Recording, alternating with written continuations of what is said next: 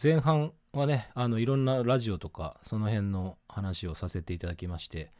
後半はですね、まあ、もうネタバレを聞きたくない方はあの興味ない方はもうねもうすいませんハートを置くか、まあ、いいねを押すか、まあ、何でもいいんですけどね、あのとりあえず、あの、聞いたよっていうだけの証拠だけ残していただいて、あともう、消していただいても結構でございます。あの、劇場版、えー新エヴァンゲリオンの、えーネタバレ含んだ、えー感想のお話を2人で、えーこれからしていきます。えーまたまたびたび長池さんよろしくお願いします。はい、よろしくお願いします。えー収録日は3月の18日ですけども、えー映画を見られたのは大体どれぐらいのタイミングですか2日前ですね、3月16日に見てきたばかりです。はい。私はですね、3月の14日、えー家にいる女子大生と一緒に見てきました。おーおー、はい。その方もだいぶエヴァを追っかけた方なんでね。あ、そうなんですね。はい。ツイッターが見れないっていうふうに嘆いてましたから、見るまで。ネタバレが怖くてっていうぐらい、こう、情報をシャットアウトしてましたから。うんうん、今はもういろんな文献的なネタをきっと漁ってるはずです。ねえなんかそこの、なんとか足かせが取れるのもとっても気持ちいいですよね。そうですあね。やっいやと何にも怯えなくて済むみたいな。そうですね。やっぱりなんかもう前情報はちょっと入れられなかったなっていうのは今回はちょっとやっぱ私ですらありましたからね。ちょっとあらすじとかももうね続きっていうのがもう間違いなくあったのとうんはい。だいぶこう、まあ、リアルタイムで見てた方はだいぶ待ったっていう印象じゃないですかねやっぱり。うん、そうですよね。私は意外だったのは意外かどうかっていうのはまあちょっと変な話なんですけど長池さんがあ絵は見てたんだっていう感じでしたよお、そうですか。はいそんな感じでした、まあ確かにその、見ましたし、好きなんですけど、はいその熱狂的かと言われるとどうかなとあまり自信はないですね、はいはいはいでも一応アニメも全部見てますし、うんうん旧劇場版も見てますしはいあとあれかあの新新シリーズになってからのはも全部見てますし、一応あ追いかけてはいるんだなって自分でも思ってはいるんですけどはいそうですねだってあれですよその新劇場版の公開の「ジョ」がですね2007年ですよそうそうなんですよ。で歯がまあこれは悪くないですけど、まあ、2009年ですね、まあ、2年ぐらいあ空けて「まあ、スター・ウォーズ」的な感じでいけば、まあ、それはそうだっていう感じなんでうんあと9が2012年だったんで、まあ、この辺までは割と、まあ、まあそれぐらいのタイミングで見れればまあいいかなっていうペースだったんですけど、そうですね。まああのーまあ、コロナ等も、まあ、当然ありましたけどうん、 2021年3月に、まあ、待ちに待って公開ということだったのでなんかすっごいなんかこう、まあ、圧縮された感じがすごかったですからねその見る側のうんどうなるんだみたいのもそうだしいつ見れるんだっていう感じだったんじゃないですかうんもう散らされて散らされて結構延期も何回かしましたよね。そうですねそうなんですそれもあってですねまあだいぶ待ったよなっていう感じですよねやっぱりで結局そのそうですね原作の漫画は、えーこれがですね終わったのが2014年ということで、うんうんもうその9は2014年そう公開された後に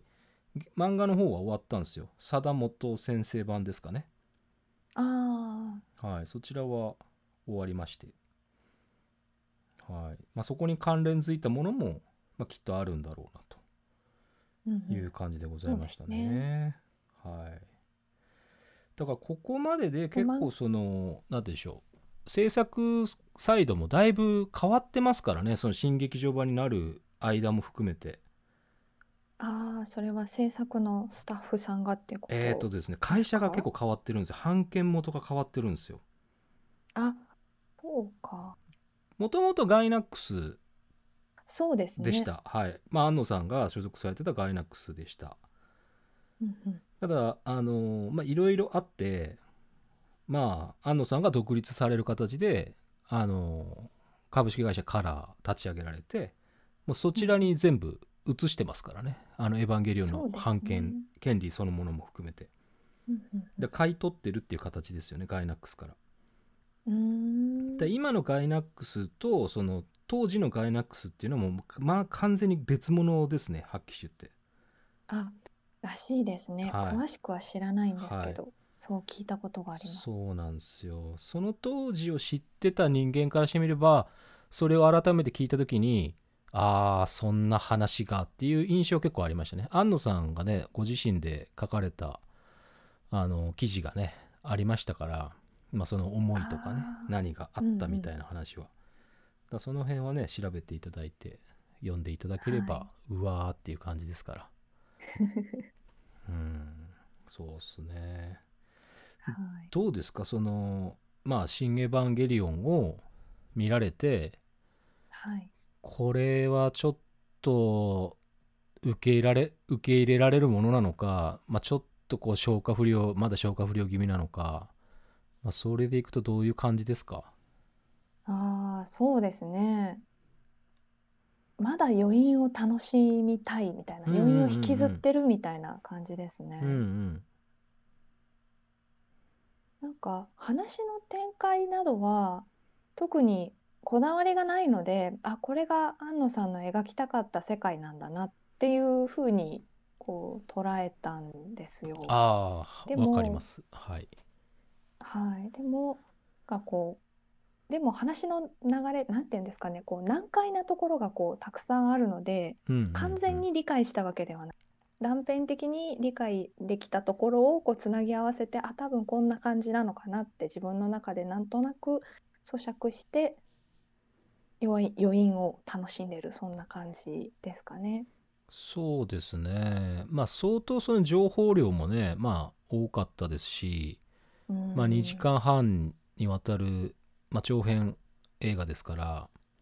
はい。あの映画見た、見に来てた方もね、その終わった後に言ってたのが、なんか前編後編に分けて、なんかじょ休憩時間が欲しいぐらいの、なんかお疲うれん気う味ん。の方多かったっすよ。もういろんな情報、いろんな単語が大量に出てくるんで、いやー、本当にね。いや、これなんかもう、なんだろう、注釈入れた方がいいんじゃねえのみたいな単語いっぱいありましたからね。特に後半になるにつれそうでて、す、そうでえ、す、そうでもす。う、え、わかんないわかんない、これなんだっうんけうみたいん。な。そうなんですよ。だからやっぱり過去作も含めて原作も含めていろんなその何て言うんでしょうスピンオフ的なものとか設定資料とかも、うまあ、読ん、み込めるぐらいのその何て言うんでしょうねギークな方々はこう、おみたいな感じはあったかもしれないですけど、まあ、完全にうん、僕なんかも置いてかれる側なんで、いうん、や正私もです。直、新劇場版って、僕、2020年になるまで見たことなかったですからね。あ、そうなんですはね。い。それはなぜかっていうと、もう、旧劇場版で、割とこう、もう、まあ、蹴りがついてたっていう印象を持ってた方なんで、うーまあなんかん。もうわざわざ総集編みたいなものを見に行く必要はないんじゃないかなみたいな感じだったんですよ。うーん。で、あとはそのパチンコとかパチスロ的なコンテンツにもなってて、割と、ああ、こうあいあ、うそうで感すじの新しいね。キャラがいるんだ、みたいな感じだったんで、うんうん。なんかあんまり僕の場合はその、なんでしょう、こう、ひたむきに待ち望んだっていうことじゃなくて、まあ、無料で見れる、まあ、その公開するって言ってたんで、無料でアップル、あ、アップルじゃねえな、えー、Amazon プライムとか、割とうんう YouTube ん。で無料配信やってた時期もありましたから、盛り上がってた時ええ。期が。だからそうれん。で一気に見て、あ、面白いと思って。で、これで、新エヴおァお。ンゲリオン、あ、これで公開で見れるってことは、すげえお得みたいな感じだったんで、うーまあそこからん。もだいぶ待ちましたけどね。うん、そうまあコロナの影響はありましたからそうですね。はいだそかうらか、そうだっはたんですいね。そうなんですそうなんですだから僕なんかが語るなんてもうねもう本当じ大好きな方からしてみればおこがましいの極みなんでいや、もうそれは私も同じですよ。うんでもねなんか僕がすごく最近またちょっと漫画を少し読み直して印象的だったのはあの、最初の方の巻の巻末のところに結構ね声優さんのインタビューとかおー林原さんのインタビューとか宮村さん、ん宮村優子さんのインタビューとかねあとその庵野秀明さんのその「エヴァンゲリオン」に対するその作り始める時の思いとかが書かれてるんで、うんそういうのを読み返した時にあなんかやっぱちゃんとこういうところが残ってるのはいいなと思いましたし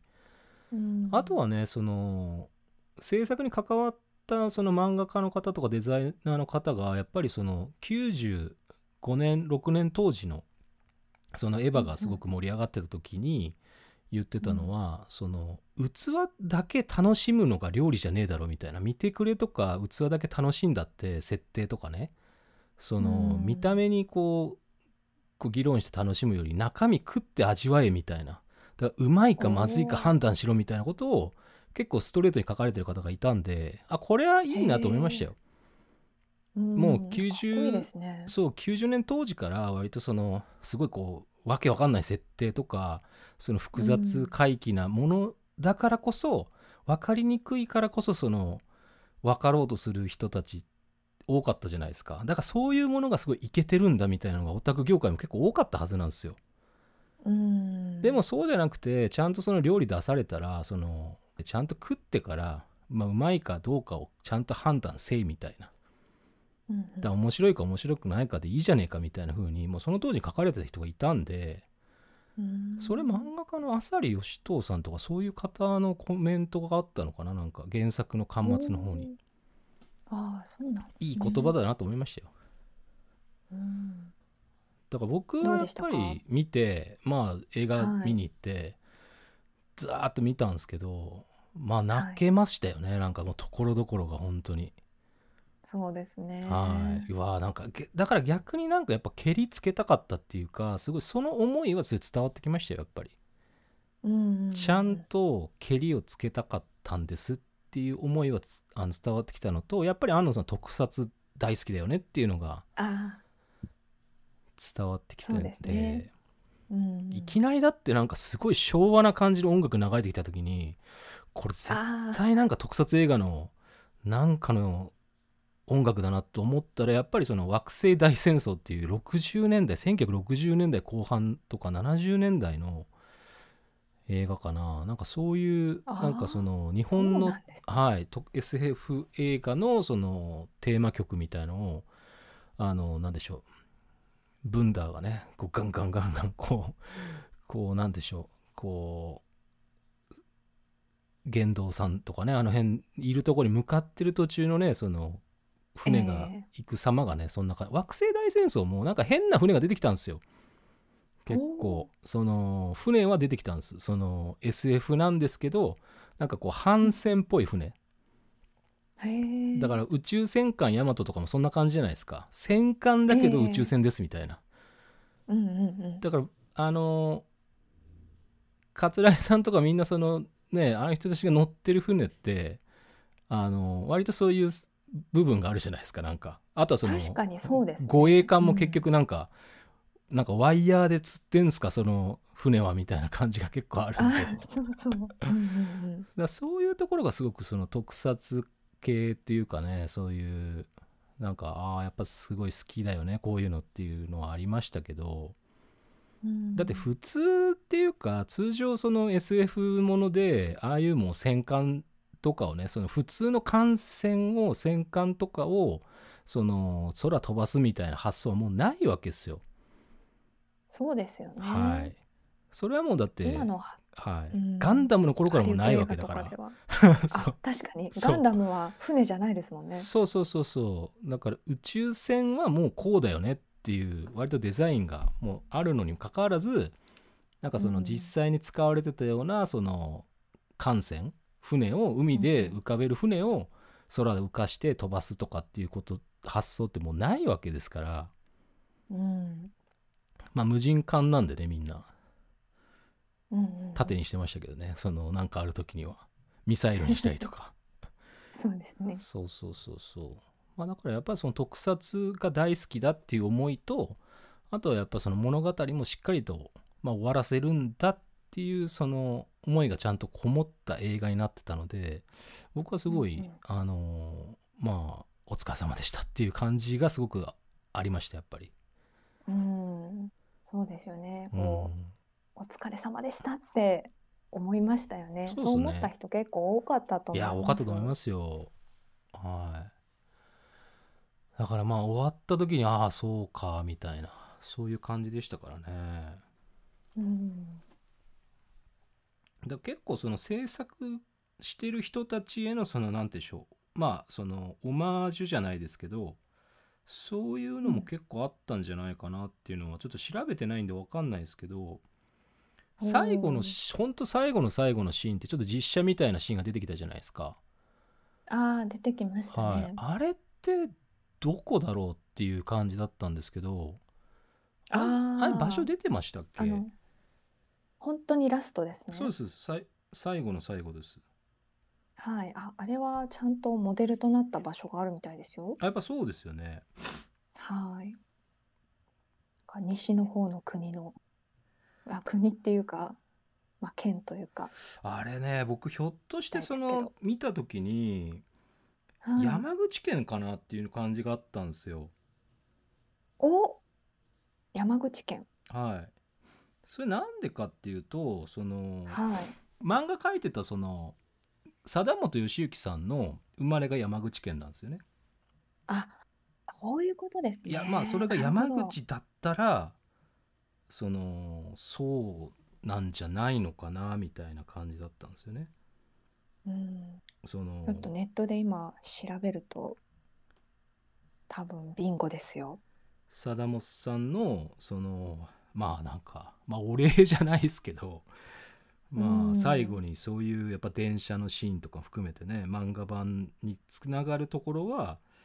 やっぱありましたからねなんか貞本さんに対しての、まあなんかお礼じゃないですけどそういう印象がやっぱりちょっと受けましたね。なんてこの場所が映るんだろうなっていうのは最後にポカーンと見てたんですけど、まあ、原作のその方の出身地とかがやっぱ結構プロフィール書かれてたの見て山口県徳山市って書いてたんでひょっとして山口だっけあれっていうそういう感じの印象でしたからね、うんまあ、間違ってたらすいませんって感じですけどね、貞本さんか。いや、ちょっと後ほど調べてみることにします。でも山口県でこう当たってるみたい。ねなんかどうなんだろうっていうのはちょっとあったんでねまあ本当にねまあけど本当なんかエヴァでここまでその泣けるとこに持ってこれるっていうのはやっぱりすごいなと思いましたね。なんで泣きましたか。えー、もうほら特攻とかもあったじゃないですか。そ学の校。えっ、と桂木さんがねやっぱ最後の方にやっぱりこうねもう責任持って、まあ、最後に、まあ、それつながるその前にあの、まあ、梶さんはもう死んでてそして息子がみたいな ああいうのは、んああこれやべえなと思いましたねなんかあそう来ちゃったみたいな。はい、あれびっくりしましたね。うんだからやっぱりなんでしょう急激とかそのテレビ版とは全然違うのが割とみんなこう、まあ、なんでしょう人間が結構大人だったなっていう感じがしましたね。あ、それはありますね。うん、その2015年が舞台だったアニメの時から、はいまあ15年経ってるっていうのもあるんですけど。はい、あるんでしょうけど、キャラクターがとっても大人でしたよね。だあえてそういう風にしてたっていうことなんだなっていうのはすごくそのなんでしょう新劇場版最初に僕がみその配信で見た時にあ結構みんななんうんうんかその葛城さんとか赤木さんとかも含めて、まあ、梶さんとかもみんななんかなんか大人びてるなすごくっていうのありましたからうん、でさらにその9に行って14年後とか15年後に飛んで、まあ、さらにその,、うんうその間の、まあ、何があったかっていうのを「新エヴァンゲリオン」でも、まあ、ある程度語るわけじゃないですかその見せるわけじゃないですかええだからまああこの人たち原作っていうかそのテレビ版ではお亡くなりになってたけどあなんかちゃんと生きててよかったみたいなのも見れますしねちゃんと。うんそうですだねから大人になっててキャラクターがその成長してたっていうのもでそこに成長取り残されてたのは確かにあの、うんシンジ君はその取り残されてたけどもうんでもやっぱりこう最後には結局ねあの、まあ、許されるというかねみんなこう理解し合うっていうのがすごくああこれで終わったっていう感じになりましたから、うんまあ、良かったですねやっぱり。そうですうねんどうななんんでかしょう私はいは、あの結構前半の方でこう涙ぐんでしまったんはいですはいよ。はい。あの平和な比較的あの平和なパートのところああありましたよねそこでもやっぱり結構ですね。ええなんでかというとなんかみんな一生懸命生きてる感じが良かったのかはいなはいというのとやはりあのまあエヴァの主要キャラクターの一人がですね、うんあのでもいろいろ本人にとってこう新しい発見を次々にしていくその表情っていうのがすごく生き生きと描かれていはるいのが、そうではすねいア確かニメ版とかとはちょっと違って違いましたねよかったねはいみたいな気持ちに。そうですなよりましたねねだから新劇場版から聞くとその「ジョ」と「ハ」で、まあ、割と、まあ、綾波のキャラクタうんー が、まあ、こういうキャラクターだっていうその規定路線的なキャラクターが、まあ、ありつつもその、まあ、シンジに好感があってその寄っていくっていうのは当然あったけども、Q で全部台無しに一回したわけじゃないですか。そうですね。だからそこあかられは突辛きかった。そうだからそこで完全にもう突き放されてもうんう地獄のどん底に落とされ てまあその「新エヴァンゲリオン」の方で、まあ、そこからそのなんでしょうまたす、まあ、成長じゃないですけど回復していくっていう状況を、まあ、結構ね時間かけて描いてましたからね。そうですね。時間かかってましたよね。はい立ち直るのにね。そうそうそうそうだからあの結構エヴァで、まあ、有名なそのセリフとか何でしたっけあの、うんうん山嵐のジレンマとかでしたっけはい。あれをその直接的にセリフで出すことはなかったですけど結構その子供とね一緒にいる時のシーンとかで絵本の中にその山嵐の絵本とか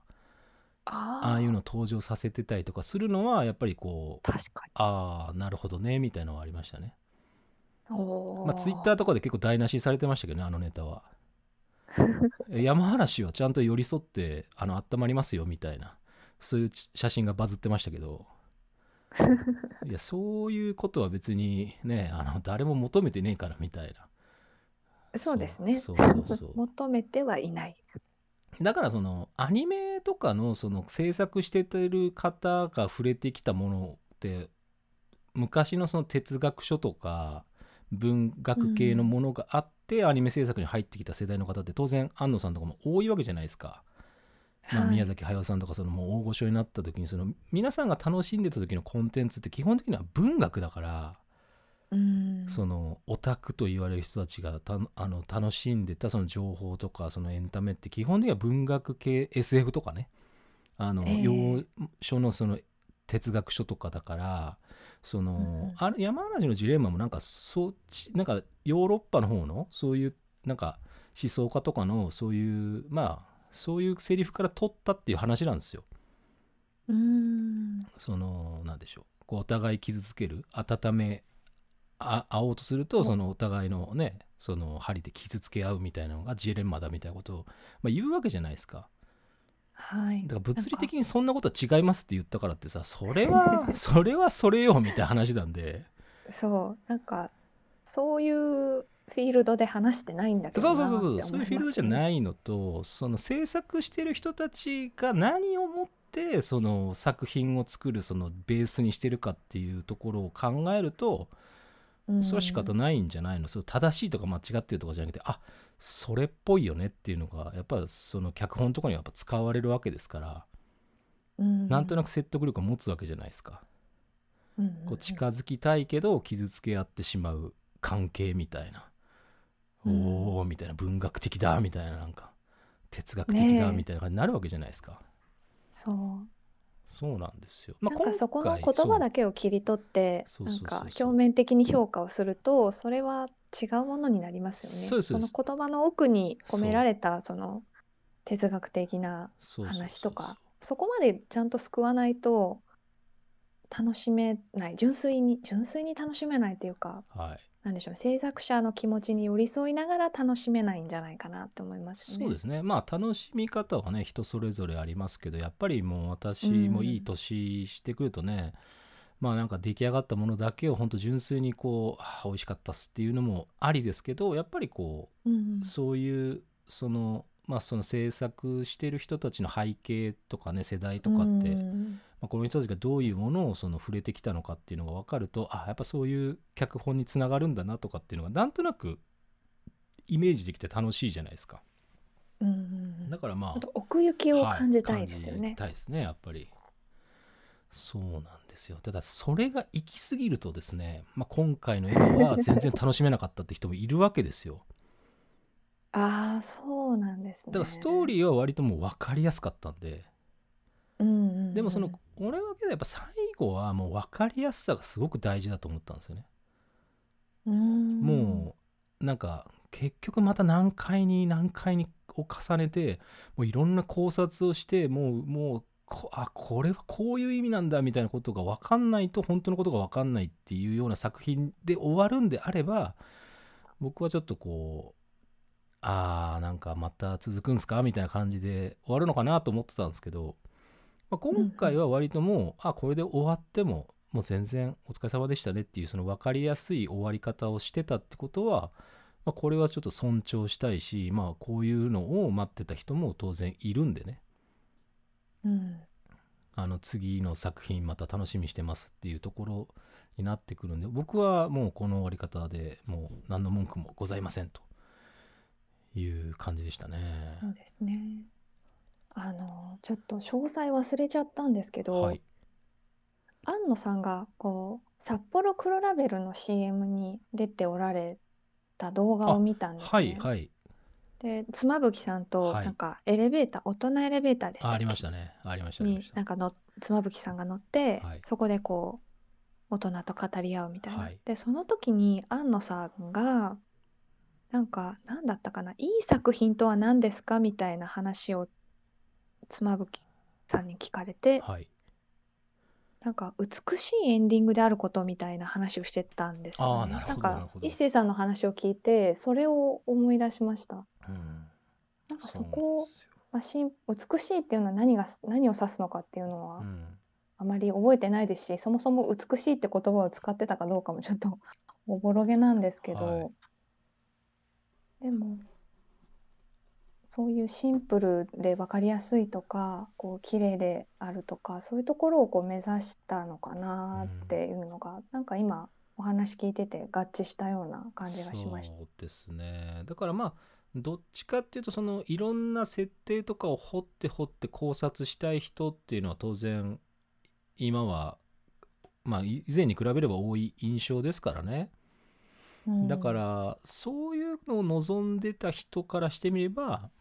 あのまあ分かりやすい物語っていうのがちょっと不満っていう人もいるかもしれないですけど、うんうんうんいやーそれはでもあまりにもなんかこうまあそれはでも個人的なはいあの意見だから全然いいとは思うんですけどうんうんでもやっぱりその制作側に寄った時にはもう終わらせたかったし綺麗に終わらせたいっていうのも当然まあけじめですよねある程度やっぱ大人としてうのんけじめをつけなきゃいけないとだって一番最初アニメがスタートしたのって95年とかもう30数年ま前でうん30年二十数年前か25年20 25年25年とかとか経つわけでしそれょぐらいですかね。だってみもうだってその時に仮に25歳の人はもう50歳ですわ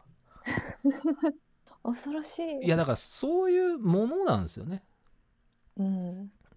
だから四半世紀ですからね。そうそうだからその「サザエさん」とか「そのクレヨンしんちゃん」とか「ドラえもん」とかとは全然毛色が違う作品なわけですよもともと。そうですね。うんでこういう作作品をチャレンジングな作品を作ってどないやって世に通った時に自分たちのその作り手の感情とかドロドロしたものをすごくその盗作屈折したものを投影した作品作った時に、まあ、受け入れられたわけじゃないですかその当時。うんうんうんそれをねでもねそのメインの人たちがじゃあこれからもその続けていけますかっていうと俺はそれは無理でしょって話なんでうんみんなそれぞれその成長っていうかね作り手側にもそのやっぱ考え方の変化とかそのうん成長があったりとかやっぱそのそうですね軸足とかポジションは変わっていくんでうんだから大量生産ものじゃないからねっていう話ですもともとが。うんでストーリーとしてはその必ずもう一回急激で終わらせたわけじゃないですかそのサードインパそクうでト、すねまあ、人類保管計画をまあその、まあ、防ぐじゃないですけどそのゼーレの通りには結局しせずに、まあ、ああいう終わり方で、まあ、2人でっていうのが基本的にはやっぱ根っこにあったわけなんででもあれだとあまりにもやっぱ救いが、まあ、ないので、まあ、今回どっちに持っていくかっていうと、まあ、救われるような方向にまあ持っていくうんで原作っていうか漫画の方にどっちかで寄せてった感じなんですよね。うんそうですね。はい、だから別にそれでいいじゃんっていうふうにはじ純粋に思ったんでうん作り手の変化とかねその時代の変化じゃないですけど、まあ、これ以上エヴそうですァねやらせるのは酷すぎるわと思ってなんかこうそう今ですら背負うものが大きいのにこれ以上はそうですねしんどい。しんどいあですのね作り手さんたちが心配みたいになりますそよね。うなんですよだからもう結局ねスタートアニメがスタートした時には近未来の話だったのがもう追い抜いちゃってたわけですからそうなんですよ。だから急2015年はそもうう過去の話なんですそようね。そうだから9ではもう飛ばすしかなかったわけですよね未来に時間をやっぱりそうですよね。あ追いついちゃうみたいな もうこれ追いついちゃうから飛ばそうみたいな話になるわけじゃないですか、やっぱう。ね。そうそりゃそうだって話ですよねでもその中に何があったかっていうのを今回新芸版の中で丁寧にやったわけだから2時間半かかったわけですよやっぱりうん。それでなんとなくそのなんでそういう状況になったかってあけどみんないあここで生きてる人たちもいるっていうその安心感も与えたわけじゃないですかはい。そうですね9の終わりの時はもう世界ほぼ終わってる感じでこれからどうやっていくんだろうなっていうことしかなかったんであんなそそうなんのですよ明るい世界が見れるとは全く思ってなかったですからね。ねえ。うん、だからあのラストのシーンはもう、なんというか、これどう落とし前つけるんだろうみたいなそそうなんですよ。気持ちしかなかったですよね。うんそうそうそうそう。もうなんかす9は救いが全くなかったんでまあそれはね途中の話だからなかったですねまあ仕方がないんですけど。うん。でもまあちゃんと「新エヴァンゲリオン」としてまあ最後ねちゃんと乗りましたしねエヴァにも。そうですうね。んそうだから主体的にね乗り込みましたから、うんうん自らの意思で。そうですね。自分の意思で。そうそうそうそう、そうなんですよだからすごくねいいポイントが多かったのでまあ純粋になんか楽しんでまあ新劇場版4部作としてねこう「エヴァンゲリオン」っていうその一つのまあテレビアニメとはちょっと違った世界観で楽しめるものとしては比較できると思うんでまあ良かっうん。うんたです、はいよかったですね。またテレビ見ようとか思いましたねはい。また宇多田ヒカルの主題歌もすごく良かったですそうですねね。はい。だから、2曲ですか、エンディングで。2そう曲、ですねうん、2曲流れて。二そうつそうそう。そう、クレジット長かったと長思かっってたっすね。そうそうそうそう。もうたくさんの方が制作に携わってるんだなっうてん。思いました。そうなんですよ。だからもう、途中にその、なんていうんでしょう「シン・ゴジラ」挟んでるっていうのはまたすごい話だなと思いましたからね。確かに。エヴァのその Q の間に「シン・ゴジラ」挟んで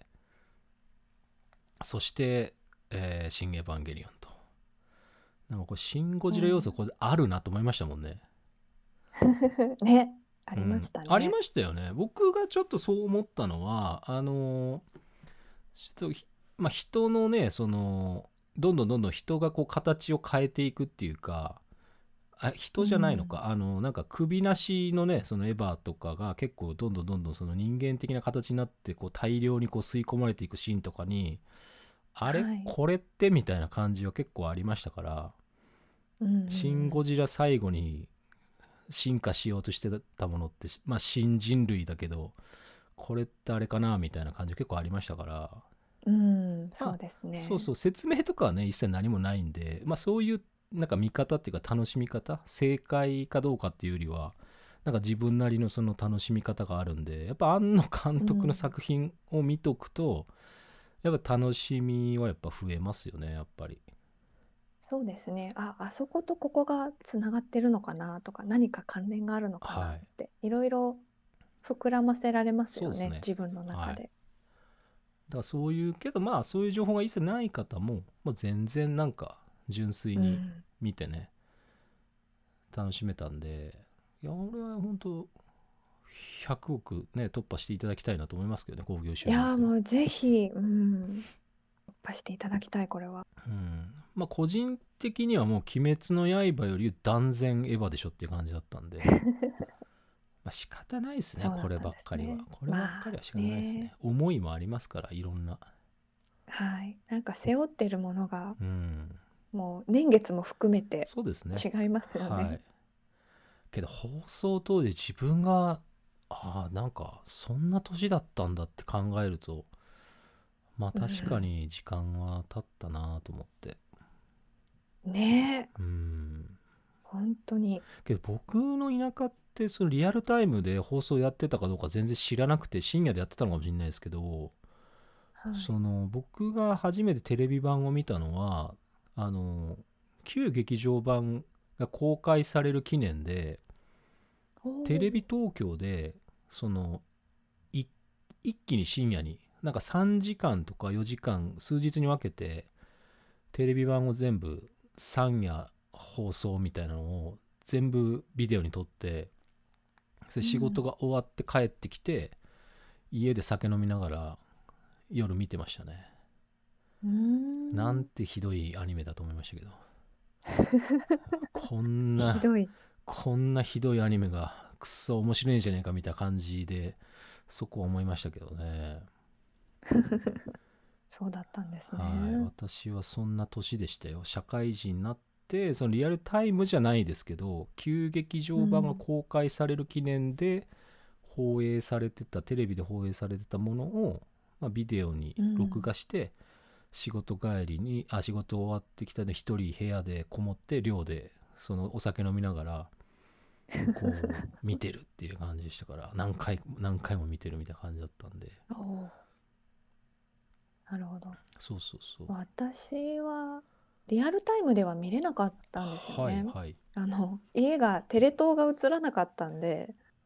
いや僕では見うたそうくですてよ、も見れないうん、僕もそうですそうです、うん、で友人はテレ東が見れるお家の子とかもいるので、へえ見たみたいな子もいるわけですよ。だからは話い題になってる、ブームになってるっていうのはなんとなく知ってて、キャラクターとかも知ってたんですけど、作品は見たことがないと。なるほどいうので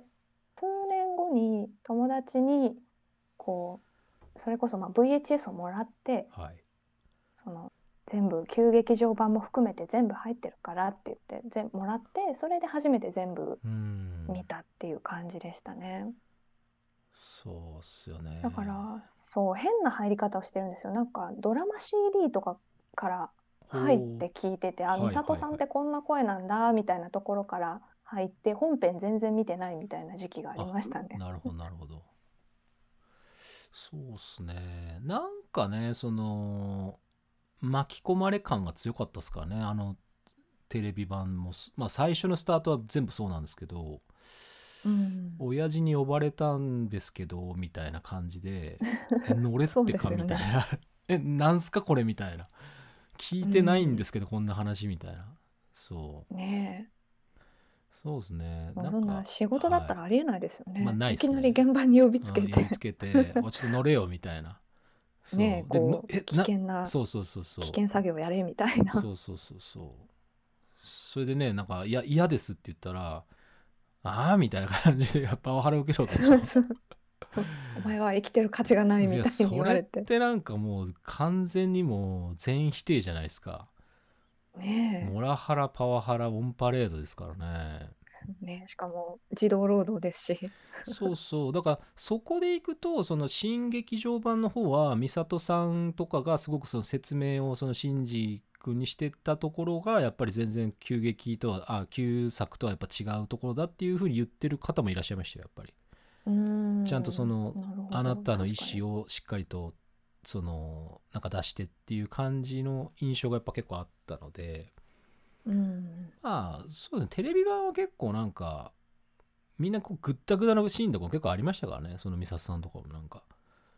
そ のなんかそのおなんか恋愛恋愛じゃないけどその恋愛のそのなんか地上のもつれ的なのも結構ありましたから、